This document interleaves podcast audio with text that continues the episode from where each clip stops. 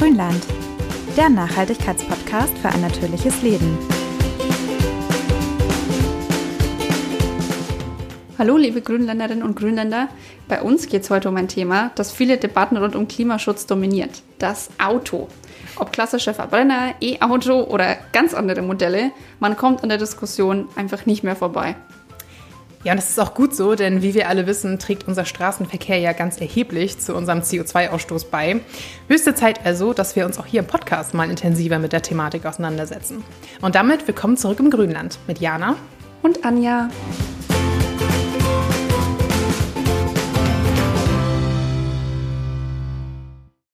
Diese ganze Autodebatte, die geht ja jetzt auch schon ein bisschen länger und trotzdem, laut Kraftfahrbundesamt steigt die Zahl der Autozulassungen seit Jahren weiterhin an. Mit Ausnahme von 2020, natürlich Corona-bedingt. Niemand mhm. brauchte ein Auto in der Zeit und wer keins hatte, hat jetzt auch kein neues zugelassen. Aber selbst im Corona-Jahr kamen wir in unserer Autonation Deutschland immer noch auf fast drei Millionen neu zugelassene Pkw. Und wie wir alle wissen, werden die Autos auch immer größer, immer schwerer. Im ersten Halbjahr 2021 waren fast ein Viertel aller Neuzulassungen SUVs. Ja, gefühlt noch mehr. da muss ich jetzt mal ganz kurz Luft holen, um das zu verarbeiten, ehrlich gesagt.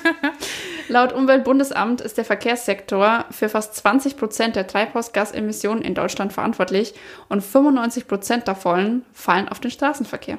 Natürlich nicht nur Pkw, ne? aber die spielen halt auch nee. eine große Rolle. Und ja, wie wir sehen, dieses Problem wird, wie so viele andere wahrscheinlich auch, wohl kaum der Markt selbst regeln, auch wenn es immer so schön angepriesen wird. Zumindest nicht schnell genug. Deswegen gibt es natürlich einige potenzielle politische Maßnahmen und Überlegungen, so hat ja die EU-Kommission vor einer Weile ihr Gesetzespaket Fit for 55 vorgestellt. Das oh klingt, ich finde diesen Namen immer noch furchtbar. Ich, ich der wurde ja auch schon ah. zum, also zu Genüge verunglimpft. Aber was er ja bedeuten soll, ist, dass die europäische Wirtschaft darauf vorbereitet wird, bis 2030 mindestens 55 Prozent weniger Treibhausgase als 1990 auszustoßen. Das beinhaltet unter anderem ein Verkaufsverbot für Neuwagen mit Verbrennungsmotor ab 2035. Also 14 Jahre hätten wir dann noch. Aber selbst das ist natürlich auch wieder nur ein hm. Kompromiss. Also die Industrie findet das Ziel natürlich mal wieder zu hoch gesteckt und sagt, dass das alles nicht möglich wäre. Und Umweltorganisationen wiederum sagen, es sei alles viel zu niedrig, um die 1,5 Grad halt nicht zu überschreiten. Man müsste da eher an sowas wie 2028 denken, also die Hälfte der Zeit. Also da gehen die Meinungen stark auseinander, aber auf jeden Fall gibt es diverse Überlegungen. Ja, und die Politik denkt ja immer sehr, sehr, sehr langfristig, aber wir wollen natürlich jetzt und heute was tun. Denn ganz unabhängig davon, was die Politik beschließt, oder halt auch nicht, kann ja jeder von uns auch kritisch mit seinem eigenen Verkehrsverhalten umgehen und sich damit mal auseinandersetzen. Das hat zum Beispiel auch Heiko Belinski getan. Der bloggt seit Jahren regelmäßig auf belinski.de über sein Familienleben ohne eigenes Auto und hat zu dem Thema auch ein Buch geschrieben mit dem Titel Einfach autofrei leben. Und mit ihm wollen wir mal über die Zukunft unseres Personenverkehrs diskutieren.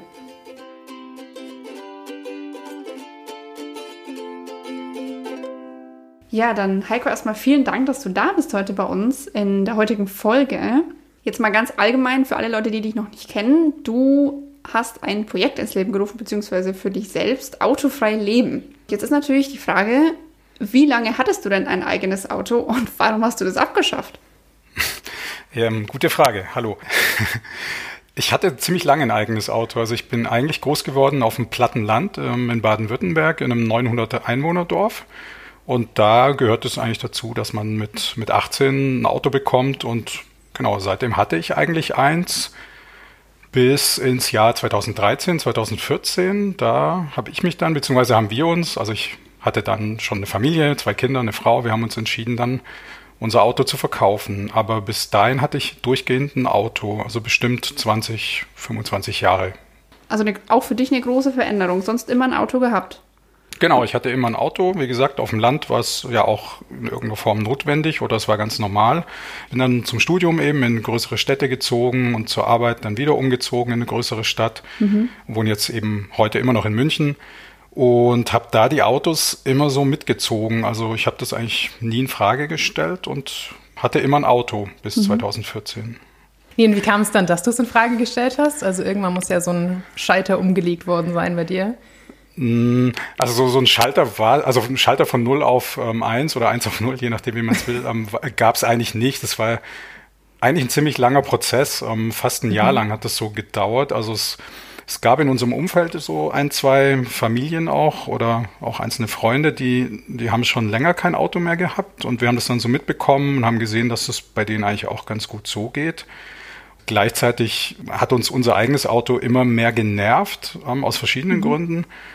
Und da kam eben dann so langsam der Gedanke auf, vielleicht geht's ja doch auch ohne eigenes Auto. Und das war, wie gesagt, dann fast ein Prozess, der sich mindestens über ein Jahr gezogen hat, wo wir dann verschiedene Pro und Kontras abgewägt haben, bis wir uns dann entschieden haben.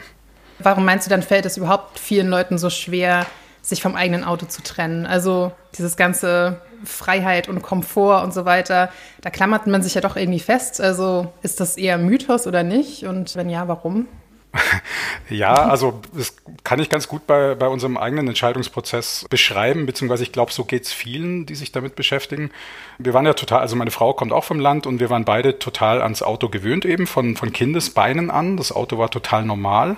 Hm. Natürlich verbindet man damit eben die so verschiedene ja, die du gerade, was du gerade Mythen genannt hast, also verschiedene Sachen, ähm, sowas wie Freiheit, Spontanität, Flexibilität, auch so ein bisschen Geschwindigkeit, dass man eben überall schnell hinkommt, das verbindet man damit und ähm, wenn man das eben von Kindesbeinen an gewöhnt ist, dann ist es natürlich schwierig, weil man, also wir hatten auch mhm. Sorge, dass wir eben nicht mehr so spontan sind und nicht mehr so flexibel und nicht mehr so frei, wie wir mit dem eigenen Auto vermeintlich waren. Und da trennt man sich nicht von jetzt auf nachher, glaube ich, wenn man so mhm. sozialisiert mhm. wurde. Ja.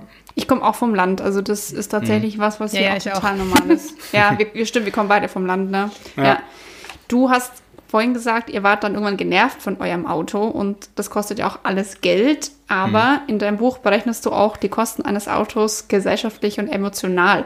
Könntest du das mal kurz erläutern für unsere Hörer? Mhm. Genau, also die, die emotionalen Kosten waren eigentlich also für, zumindest für mich waren die der Hauptauslöser zuerst. Also ich war wirklich genervt. Ich habe jetzt nicht irgendwie so ein Händchen für, für Autos oder so. Also ich kann mein Auto nicht reparieren oder so. Autos haben mich auch nie besonders interessiert. Wenn irgendwas kaputt war, dann, dann musste es halt in die Werkstatt mhm. und es war immer wieder was kaputt. Vor allem auch in der Stadt, wenn man wir hatten es hier geparkt am, am Straßenrand ganz normal und da ist mehrmals irgendwie Kratzer reingefahren worden Rückspiegel abgefahren und dann bringt man es in die Werkstatt und dann finden die doch immer noch ein bisschen mehr und dann kostet es wieder mehr. ja. Und ja, es war insgesamt so eine, ja, eine Genervtheit. Es hat einen auch belastet irgendwie, man musste sich drum mhm. kümmern. Dafür hat es immer weniger Spaß gemacht, hier vor allem in der Stadt so ein Auto zu besitzen und zu benutzen.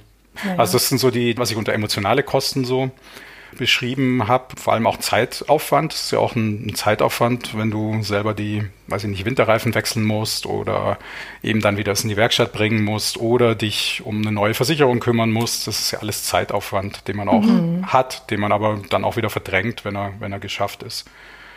Das war eigentlich für uns oder für mich der Hauptgrund am Anfang und diese gesellschaftlichen Kosten, die ich im Buch beschreibe, die wurden mir ehrlich gesagt dann auch erst so im Lauf der, der Folgejahre so richtig klar, als als das Auto dann weg war, hatte ich dann auch so ein bisschen Zeit oder beziehungsweise ich habe mich dann so ein bisschen damit beschäftigt, was eigentlich privater Autobesitz so gesellschaftlich auch bedeutet.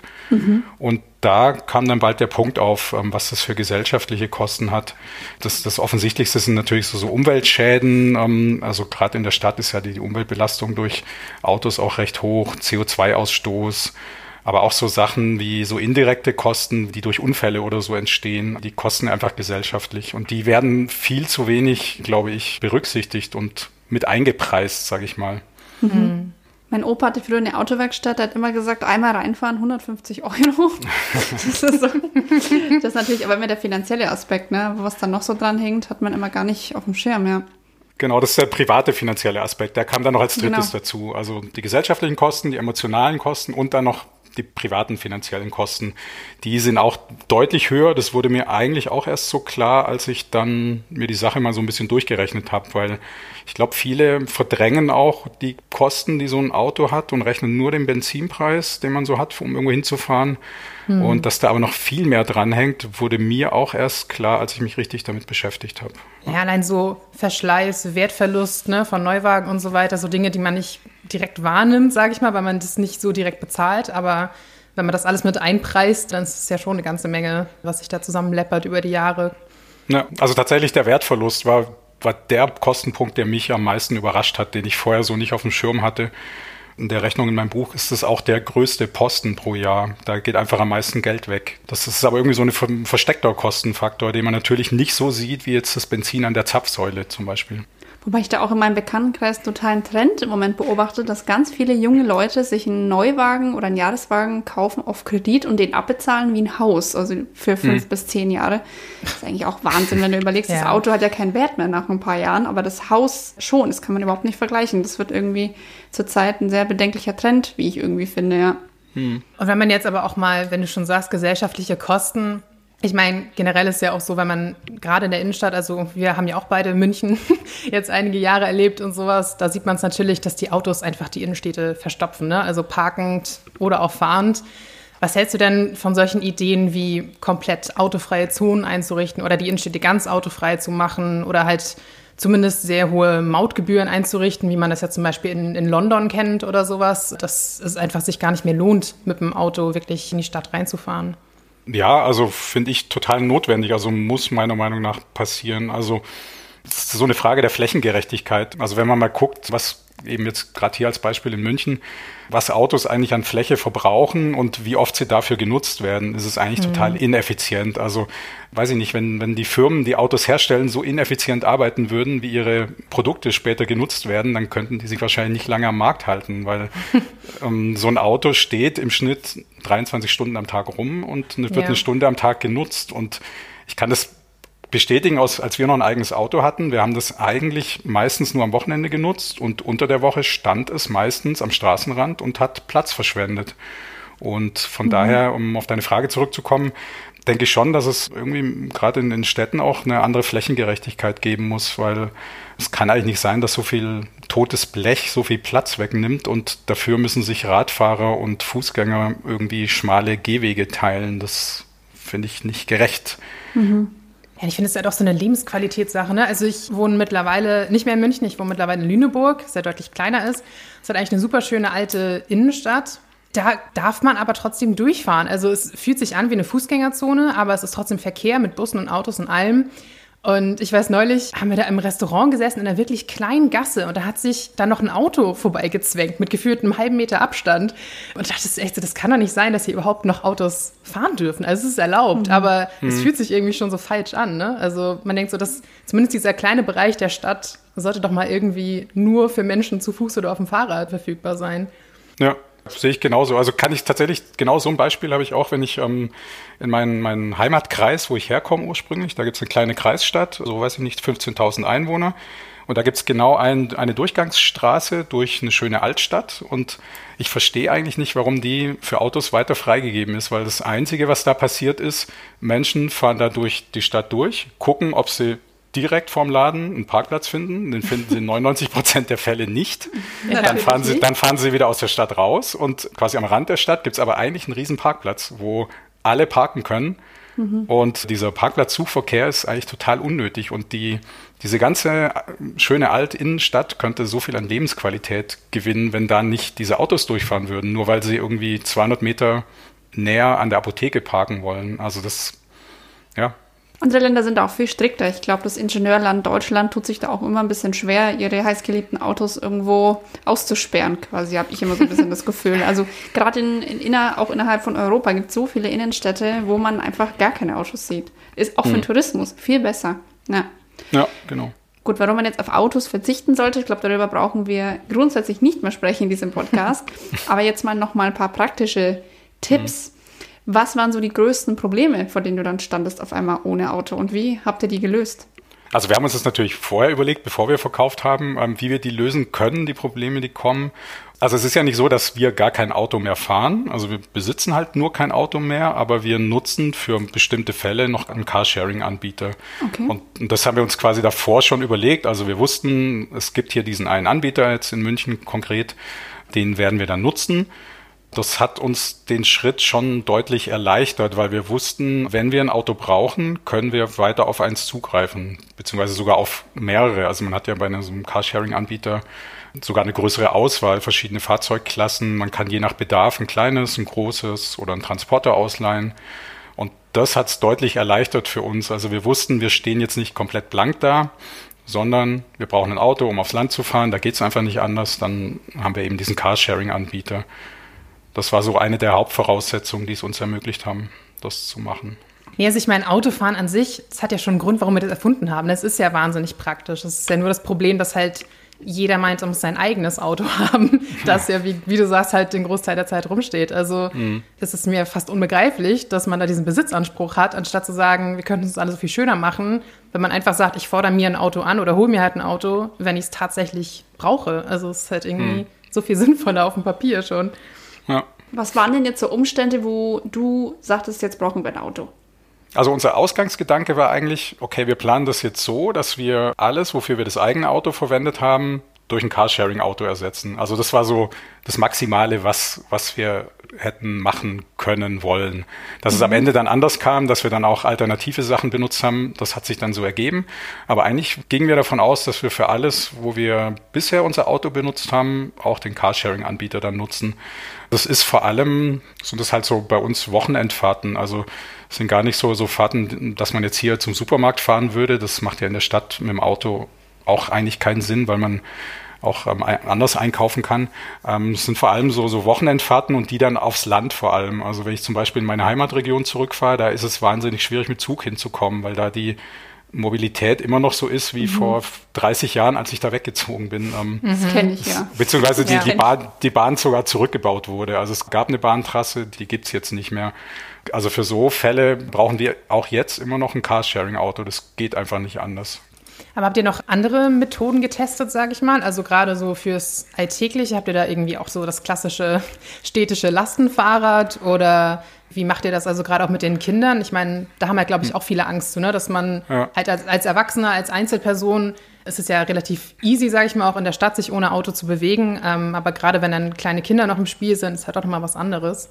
Also damals, als wir das Auto verkauft hatten, waren meine Kinder so vier und sechs Jahre alt. Also die waren tatsächlich noch in so einem Alter, wo sie noch nicht allein so richtig Fahrrad fahren konnten, beziehungsweise gerade erst angefangen haben, das zu machen.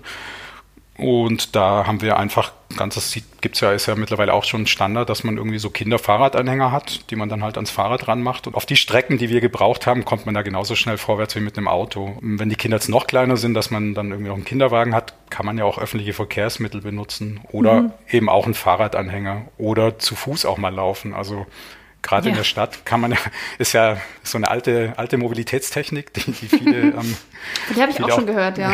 Genau, gerne mal vergessen, aber die gibt es tatsächlich auch. Und man kann auch mal zwei Kilometer zu Fuß laufen. Ist ja. gar nicht so schlecht. Ähm, genau. Wobei tatsächlich mit dem Laufen, ich, ich merke das immer, ich habe auch, wie gesagt, einige Verwandtschaft, die auf dem Land leben.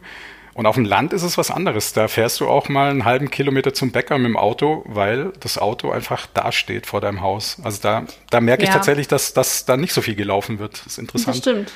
Ja. Das stimmt, ja. Ich meine, klar ist dann auch an der Landstraße ne, nicht unbedingt immer ein Fußweg oder sowas, dass man sich auch mhm. wirklich komfortabel und sicher dann irgendwie da bewegen kann. Aber das stimmt schon.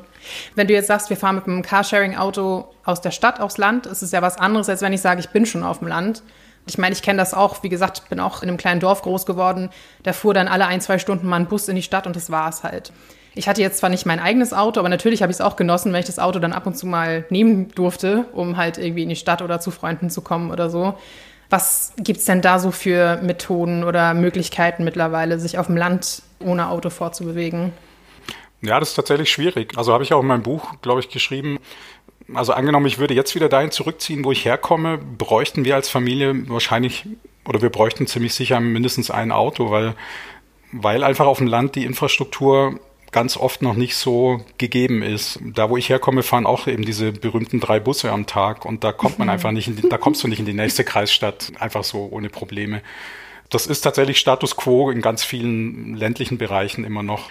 Von daher schwierig aktuell, glaube ich. Aber das heißt ja nicht, dass man es nicht besser machen kann. Politisch kann man das ja auch so planen, dass, dass es auch auf dem Land alternative Mobilitätsformen gibt und dass also vielleicht nicht ein Haushalt jetzt auf ähm, das Auto ganz verzichten kann, aber vielleicht auf den Zweitwagen oder so zum Beispiel. Das ist ja auch ganz oft Standard, dass Familien auf dem Land zwei Autos haben. Mhm. Ja. Was würdest du denn als Politiker ändern wollen auf dem Land? Was wären so deine deine Schritte zu sagen, hier werden wir noch einiges ändern? Schwierig. schwierig. Also ich hm, müsste jetzt über, also ich, ich stelle mir dann immer vor, ich ziehe jetzt wieder aufs Land. Was hätte ich denn da jetzt gerne? So, ich würde da, mhm. ich würde tatsächlich gerne auf dem Land aufs Auto auch verzichten. Ich will da nicht unbedingt eins besitzen. Ähm, Im Moment geht's schlecht, aber was ich mir wünschen würde, wäre tatsächlich, dass es da auch in irgendeiner Form geteilte Mobilitätsangebote gibt. Es gibt Modellprojekte auch in kleineren Dörfern, wo sich eben Menschen Autos auch teilen und das funktioniert auch.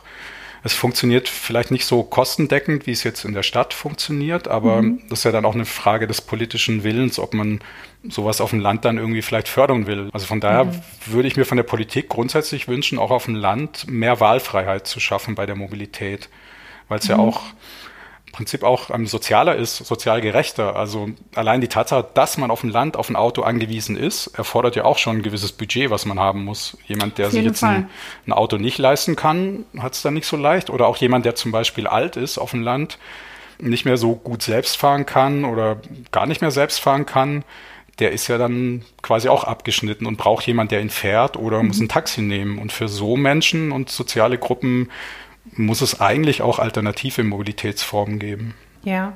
ja, man denkt halt eigentlich gerade so im Dorf kennt man sich ja doch auch noch mehr, ne, als jetzt in der Nachbarschaft in der Stadt, sage ich mal.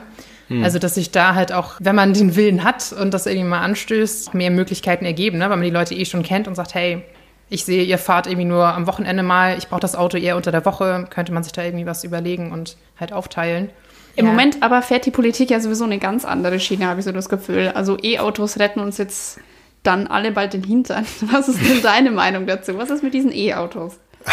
Ja, das ist tatsächlich also so auch ein, also E-Autos sind, glaube ich, grundsätzlich schon eine, eine, gute Idee, weil man ja irgendwie auch von dem Verbrenner wegkommen muss und irgendwie auch mal das CO2 ein bisschen reduzieren muss.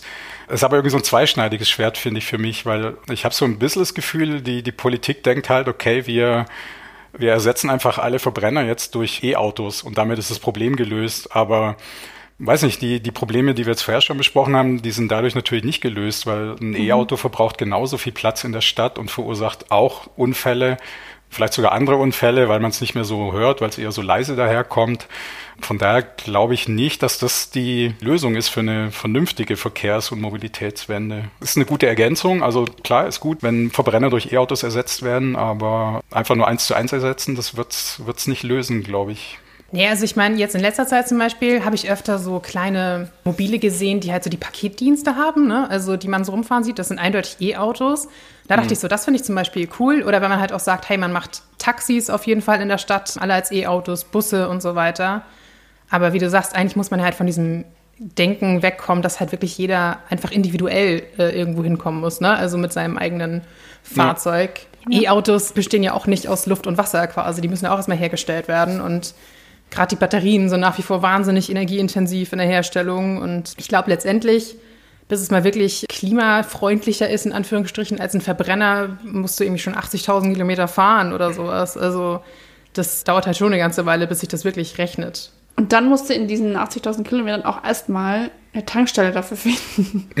Ja. Natürlich. Wobei, wobei, ganz kurz, fällt mir gerade ein, wobei ich, wo es E-Auto vielleicht schon äh, echt gut funktionieren könnte, habe ich jetzt schon mehrmals gehört, ist auch auf dem Land, weil wir vorher über das Land geredet haben. Auf dem Land hat man ganz oft auch so eben kurze Fahrten, nur in die Kreisstadt, ähm, mal so 10, 20 Kilometer. Mhm. Und gerade E-Autos können da schon eine ganz gute Alternative sein, weil die Reichweite ja nicht so groß ist, aber in die Kreisstadt kommt man damit schon. Und man kann es dann halt auch vielleicht mit einem Solarpanel auf der eigenen Garage oder so wieder aufladen. Ja, ähm, von daher kann ich, kann ich mir schon vorstellen, dass E-Mobilität auf dem Land schon auch eine Möglichkeit ist. Denke ich auch. Ich glaube, bis zu, ich weiß nicht, 300, 400 Kilometer schaffen die ja inzwischen auch schon. Ne? Das ist mhm. ja schon relativ weit, wenn man auf dem Land lebt, ja. Ja, genau.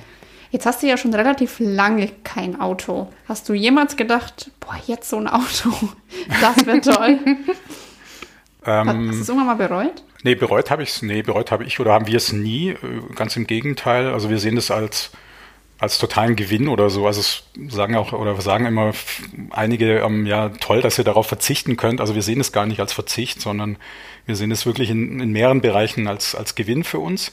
Es gab mal tatsächlich vor eineinhalb Jahren ganz kurz mal den Gedanken, ui, vielleicht brauchen wir jetzt doch ein eigenes Auto. Und das war eben, als Corona angefangen hat. Mhm. Da, da war ja alles relativ, wusste man ja noch nicht so genau, was das denn jetzt hier für eine Krankheit ist und so im, im März letzten Jahres. Und da war man so für ein, zwei Wochen, als eh alles so unsicher war, haben wir schon mal kurz gedacht, okay, jetzt vielleicht ein eigenes Auto. Aber das hat sich dann auch im Laufe der Zeit als, also die Sorge hat sich als unbegründet rausgestellt. Das hatte dann tatsächlich während des, der ganzen Lockdowns und so, die es gab, auch Vorteile, kein eigenes Auto zu haben. Ja. Weil ihr es nicht hm. parken musstet? Ja, genau. Also, also zum einen haben wir halt festgestellt, ja, okay, wenn wir jetzt ein Auto brauchen, unser Carsharing-Anbieter funktioniert genauso wie davor, wie vor Corona. Also mhm. klar, es ist, ein, es ist ein geteiltes Auto, da saß jemand anderes davor drin, aber der sitzt in den meisten Fällen, saß der am Tag davor drin, das Auto steht dann den ganzen Tag. Man kann das ja auch dann ein bisschen mit Hygienemaßnahmen auch durchlüften und nochmal kurz desinfizieren, wenn man da wirklich Sorge hat. Also das, das Problem hatten wir relativ schnell dann ähm, abgehakt. Und also Corona hat ja, glaube ich, bei, bei vielen oder bei fast allen dem, insgesamt das Mobilitätsbedürfnis total oder die Mobilität total eingeschränkt. Also wir, wir mhm. konnten ja einfach alle nicht mehr so viel wegfahren. Also wir zum Beispiel haben die ganzen Großeltern von uns oder meine Eltern und die Eltern meiner Frau einfach erstmal nicht mehr besucht, ein halbes Jahr, ein Jahr lang, aus, mhm. einfach aus Sicherheitsgründen. Man konnte keine vernünftigen Urlaube machen. Verschiedene andere Familienfeiern sind ausgefallen. Das heißt, wir mussten gar nicht mehr so viel fahren und haben dann eben gemerkt, ah, okay, wir sparen ja dann auch Geld, weil wenn wir jetzt ein eigenes Auto gehabt hätten, dann wäre das weiter an der Straße rumgestanden, hätte vor sich hingerostet und hm, hätte halt diese, diese laufenden Kosten gehabt. Und da wir dann wirklich so wenig unterwegs waren, haben wir in dem ersten Corona-Jahr 2020 tatsächlich nur die Hälfte von dem Geld für Mobilität ausgegeben, wie wir es sonst im Durchschnitt ausgeben. Und das Auto kostet natürlich weiterhin. Man hat Sprit, aber sonst bleiben ja alle Kosten gleich. Ja, genau. Man hätte, also mit dem eigenen hätte man nur den Sprit gespart, aber es wäre natürlich am Straßenrand gestanden. Du hättest den Wertverlust gehabt, du hättest die Steuer weiter bezahlt, du hättest die Versicherung weiter bezahlen müssen und so diese, diese Stehkosten, die sind allein diesen schon im, im Monat so zwischen 300 und 500 Euro, je nach Fahrzeugklasse. Und die hatten wir halt nicht. Wir haben dann wirklich mhm. nur halb so viel ausgegeben für Mobilität wie in den Jahren davor. Wie ist das generell, also über die letzten sieben, acht Jahre, die ihr das jetzt gemacht habt? Wie viel Geld habt ihr da gespart, so im Schnitt? Also wenn man jetzt Carsharing und so weiter, öffentliche Verkehrsmittel gegenrechnet, habt ihr das mhm. mal richtig aufgeschlüsselt? Ja, ich schlüssel das eigentlich, seit ich angefangen, also ich habe das auch angefangen, einfach um, um zu prüfen, ob es eine gute Entscheidung war, äh, führe ich eine relativ detaillierte ähm, Excel-Liste, wo ich wirklich jedes Jahr ähm, ausrechne, was haben wir jetzt ausgegeben für unsere Mobilität und was hätte es uns mit dem eigenen Auto gekostet und also im Schnitt, je nachdem, was man so für eine Urlaubsfahrt macht, das hängt immer davon ab, ob man da eher weiter wegfährt dann in den Jahren oder eher nicht so weit. So im Schnitt haben wir im Jahr, würde ich jetzt mal so zwischen 800 und 1000 Euro gespart. Also wir haben 800 bis 1000 Euro weniger ausgegeben, als wir für ein eigenes Auto ausgegeben hätten. Mhm. Wow. Und ihr hattet vorher ein gebrauchtes Auto oder war das eigentlich auch ein Neuwagen? Nee, wir hatten ein gebrauchtes. Wir hatten so einen ja. klass klassischen Familienkombi gebraucht gekauft. Ja, genau. Ja, klar, wenn man jetzt einen großen neuen SUV sich geleistet hat oder sowas, ne, sind das nochmal andere Zahlen, die dann quasi gegenüberstehen ja. würden. Also die Kosten für so einen eigenen SUV sind teilweise noch höher als die 300 bis 500 Euro, die ich gerade genannt habe im Monat. Mhm. Ja. Wobei ja. ich fast fürchte, dass Menschen, die sich einen neuen SUV gekauft haben, jetzt dann auch nicht auf ein autofreies Leben umsteigen werden. Ich glaube, dieser Umstieg ist unwahrscheinlicher, als wenn Leute eh nur in Anführungszeichen Gebrauchtes hatten, oder? Also kann, da hängt doch das Herz ganz anders dran an einem Auto. Das kann gut sein, dass da eine andere emotionale Bindung ist. Wobei, ähm, also gerade dieser Wertverlust, über den wir ja geredet haben, der ist halt bei einem Neuwagen, ist der halt noch krasser. Also mhm. wenn du mit einem, mit einem neuen SUV vom, vom Hof sozusagen fährst beim Händler, dann, dann hast du schon nach, weiß ich nicht, nach ein paar Wochen ist der 20 Prozent weniger wert oder so. Also die, dieser ja. Wertverlust ist tatsächlich ja. in den ersten ein, zwei Jahren bei einem Neuwagen nochmal deutlich höher als bei einem Gebrauchtwagen zum Beispiel. Ja. Hast du abschließend halt noch ein paar Tipps, wie man da ja ganz praktisch jetzt rangeht an diesen Wechsel quasi, wenn man sich mit dem Gedanken schon trägt, das Auto ja, zu verkaufen? Hm, ja, da gibt es einige Möglichkeiten. Also wir, wir haben erstmal so in, der, in dem einen Jahr, wo wir uns das überlegt haben, haben wir erstmal so eigentlich drei, drei Säulen rausgearbeitet, die es uns ermöglichen, auf das eigene Auto zu verkaufen. Das eine war, dass man schaut oder dass wir geschaut haben, dass wir wirklich so die, die Sachen, die man so unter der Woche macht, alles ohne Auto erledigen kann. Sprich, einkaufen, die Kinder irgendwo hinbringen. Also so dieses Alltag, die alltägliche Mobilität, die sollte man so gut wie möglich zu Fuß mit dem Rad oder ÖPNV erledigen können. Das zweite war, wir haben geschaut, was ist unser Mobilitätsbedarf? Also es gibt so, so eine Faustregel, wenn man im Jahr nicht mehr als 12.000 Kilometer fährt, lohnt es sich höchstwahrscheinlich, das eigene Auto zu verkaufen und auf einen Carsharing-Anbieter umzusteigen. Mhm. Also mein Tipp wäre, mal so das eigene Mobilitätsverhalten zu erfassen. Das kann man einfach mit einer Excel-Liste machen. Gibt es in meinem Buch auch einen Link, ähm, biete ich auf meiner Webseite auch eine Excel-Liste, eine einfache an. Entweder man, man schreibt wirklich mal so über ein paar Monate ein Fahrtenbuch mit oder man kann auch mal so retrospektiv schauen, was hat man die letzten Monate so verfahren und trägt es dann mal ein und dann kann man das auf ein Jahr hochrechnen und wenn man da nicht über 12.000 Kilometer kommt, dann ist es schon mal eine gute, gute Voraussetzung, dass es sich lohnen könnte, das Auto zu verkaufen. Die dritte Säule, die wir dann noch für uns so ausgemacht haben, war, dass es in unserer näheren Umgebung eben einen Carsharing-Anbieter geben muss, der uns am Anfang eben den Wechsel vom eigenen Auto erleichtert. Und da wäre wichtig, dass man guckt, dass es ein stationärer Carsharing-Anbieter ist. Das ist eine ziemlich wichtige Unterscheidung, die aber, glaube ich, viele noch nicht machen, weil mhm. viele denken bei Carsharing ja tatsächlich so an den, den einen großen Platzhirschen, den es gibt, ShareNow. Das ist aber so ein Free-Floating-Anbieter. Die gibt es auch nur in zwei, drei großen Städten. Da leiht man eben ein Auto aus und stellt es dann wieder irgendwo ab. Aber die sind für uns tatsächlich total irrelevant gewesen oder sind für uns immer noch irrelevant, diese Anbieter. Wichtig ist, dass man einen stationären Anbieter hat. Und stationär bedeutet, ähm, man bringt das Auto wieder dahin zurück, wo man es geholt hat. Irgendwo im Viertel normalerweise ist es dann. Ähm, da haben die eben auch feste Parkplätze oder Tiefgaragenstellplätze. Und das ist eigentlich wie ein eigenes Auto, wie man es früher auch hatte. Das hat man ja auch irgendwo abgestellt. Mhm. Ähm, nur, dass es einem nicht gehört. Man muss sich nicht drum kümmern. Man leiht es aus und bringt es wieder zurück und muss sich nicht mehr einen Kopf drüber machen. Und diese stationären Anbieter, die gibt es tatsächlich nicht nur in zwei, drei Metropolen, sondern eigentlich viel verbreiteter in so mittleren Städten auch ab 50.000 Einwohnern. Und wenn man das mal so gecheckt hat, also eigenes Fahrverhalten checken, gibt es ÖPNV in der Nähe, kann man die nahen Fahrten im Umfeld auch ohne Auto machen und gibt es den stationären Anbieter, dann sind das schon mal gute Voraussetzungen. Wie ist denn das eigentlich, also jetzt beispielsweise mal bei eurem Carsharing-Anbieter, falls jetzt mal was sein sollte, also falls man jetzt doch einen Unfall baut mit dem Auto oder sowas, wie wirkt sich das dann finanziell aus? Also wie gut ist man da versichert? Gute Frage. Also wir hatten in den sieben Jahren noch, noch keinen einzigen Fall, dass wir irgendwie einen Unfallschaden oder so hatten. Müsste ich jetzt kurz mal überlegen. Ich glaube, es gibt dann irgendwie so eine Teilkaskoversicherung. Also es gibt schon einen Eigenanteil, den man dann tragen müsste. Aber es ist eigentlich so ähnlich, wie wenn man fürs eigene Auto auch so eine Teilkaskoversicherung oder so hat. Also ein kleiner Eigenanteil und den Rest übernimmt dann der Anbieter. Mhm. Genau. Was wir aber tatsächlich, das fällt mir jetzt gerade ein bei, bei Unfall, was wir mal hatten, war, dass ähm, uns im Urlaub auf Korsika ist uns ein Reifen geplatzt. Einfach Aha. so. Also genau.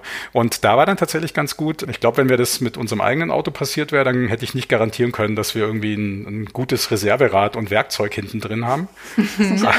aber bei unserem Carsharing-Anbieter, da ist halt der Vorteil, da kümmert sich der Anbieter drum, dass da halt alles im Kofferraum drin ist und das hat dann auch super funktioniert mit Reifen wieder wechseln und so. Ja, oder beziehungsweise wahrscheinlich auch, wenn man wirklich liegen bleibt, dass die sich dann halt auch kümmern, ne? Wenn man jetzt nicht den ADAC rufen kann oder möchte, dass da irgendwie Ersatz kommt oder jemand, der einem was repariert oder so.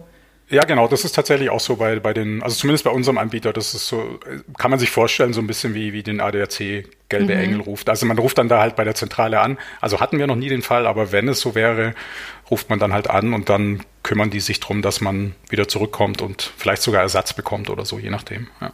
Das ist schon mal sehr gut. Ich gehöre tatsächlich mhm. zu den Menschen, die, glaube ich, keinen Reifen wechseln können. Wie ist es mit dir, Jana? Ich bräuchte da immer irgendwen.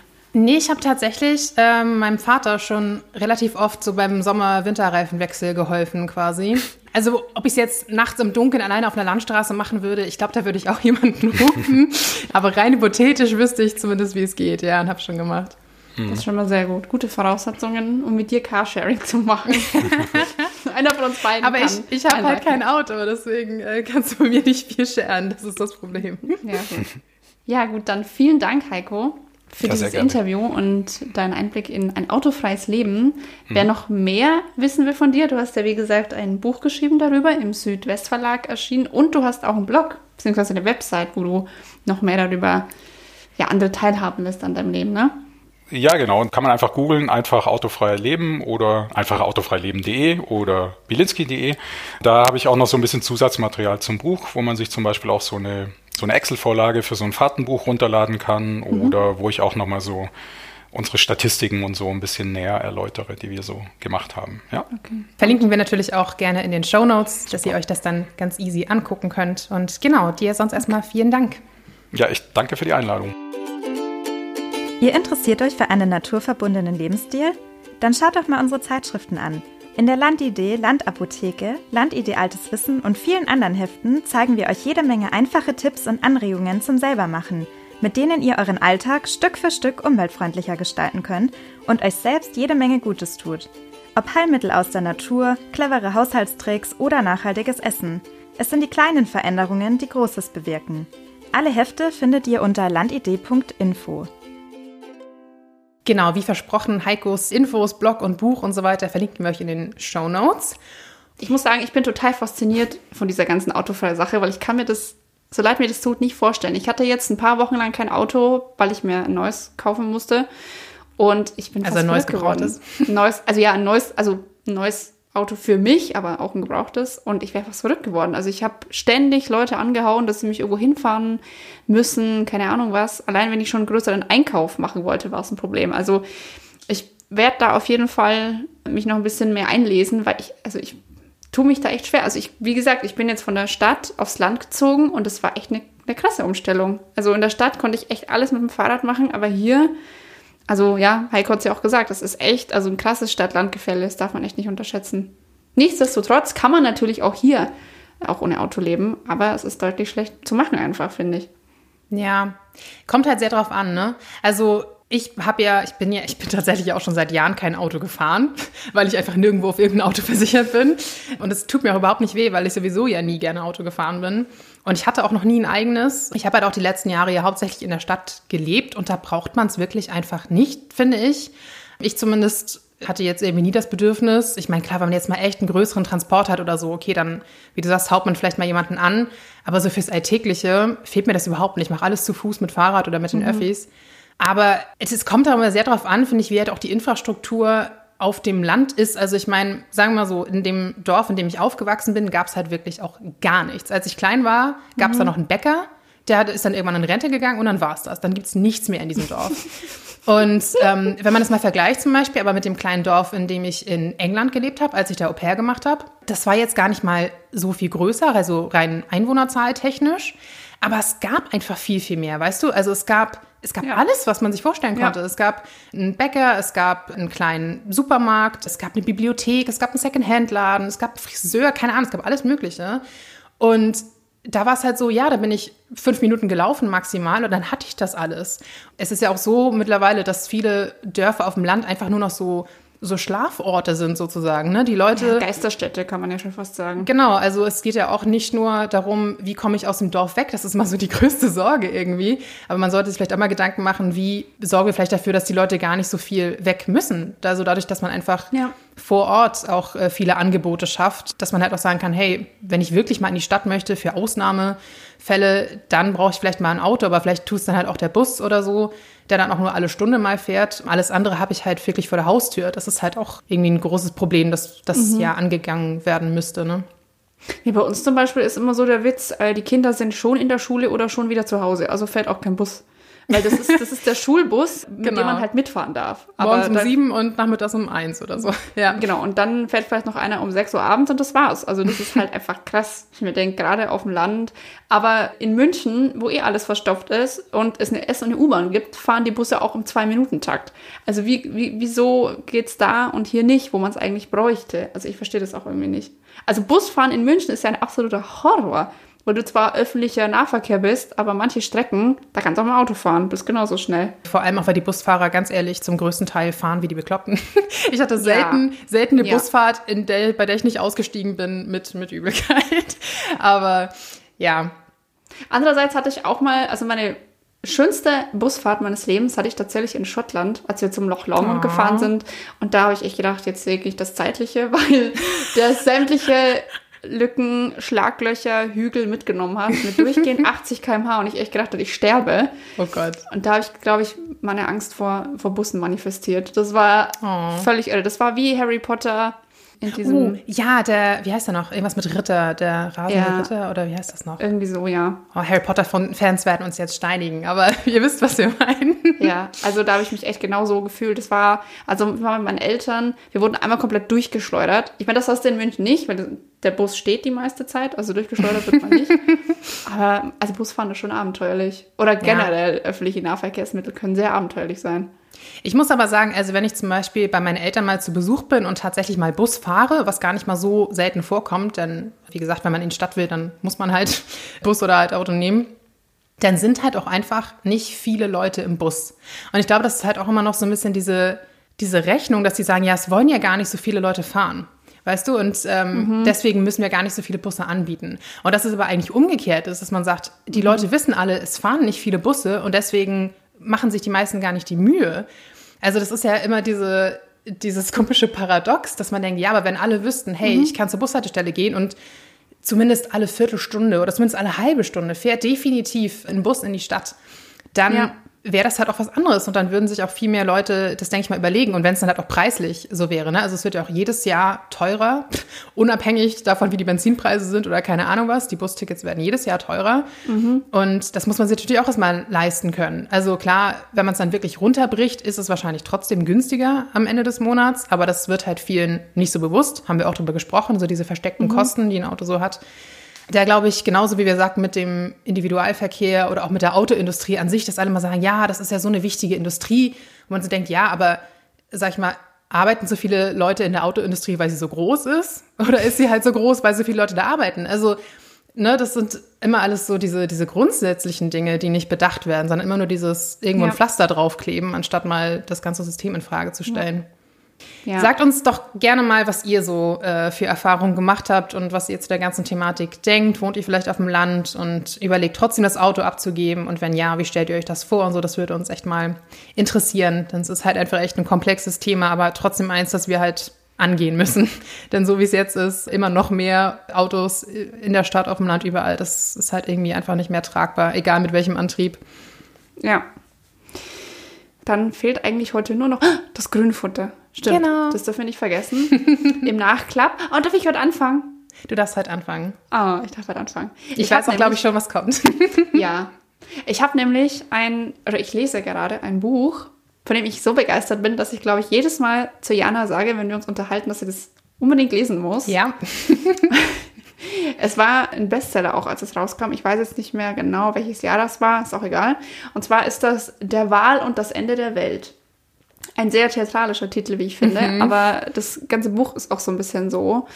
Und zwar geht es darum, dass ein Analyst der Londoner Börse vor Schwierigkeiten bei sich auf der Arbeit, nenne ich es jetzt mal, in ein kleines Küstendorf flieht.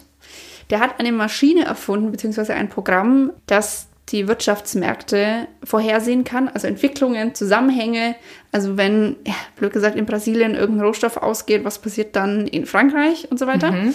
Und er sagt immer zu seiner Chefin, ja, also das ist halt so eine Woche lang genau und danach wird es halt super ungenau. Und dann sagt sie zu ihm, sie möchte jetzt aber gerne die Prognose von einem Monat. Dann stellt sich heraus, in einem Monat wird nichts mehr sein. Also diese Maschine äh, prophezeit sozusagen den totalen Kollaps der kompletten Gesellschaft. Okay. Und er flieht dann eben vor, ja, also er wird dann auch strafrechtlich verfolgt und flieht dann eben in dieses Küstendorf. Und dort hat er sich dann zur Aufgabe gemacht, die 350 Leute, die dort leben, vor diesem Kollaps zu bewahren. Tatsächlich ist es ein Buch über die Apokalypse im Grunde, aber die anderen Leute gehen halt nicht davon aus, dass die Apokalypse kommt. Also er ist halt so ein bisschen der Verrückte im Dorf, der irgendwie da jetzt aus London gekommen ist und seine kompletten Ersparnisse, ich glaube 35.000 Pfund Lebensmittel auf einmal einkauft, die in der Kirche einlagert. Also völlig verrückt. Und es geht halt so ein bisschen auch, also ich persönlich fand das Buch total schön, weil, also ich bin jetzt so bei der Hälfte etwa, weil es viel erzählt über die Finanzwelt, in der wir leben. Also über die Börse, über Spekulationen, mhm. übers Shorting. Das haben wir ja in The Big Short, falls jemand den Film kennt, auch gesehen, dass das ja. katastrophal nach hinten losgehen kann. Also dass so ein paar Ist es ja, ja schon. Spirenzchen einzelner ähm, Broker kann im Grunde die ganze Weltwirtschaft lahmlegen. Und so ein bisschen ist das auch erklärt in diesem Buch, wie das sein kann.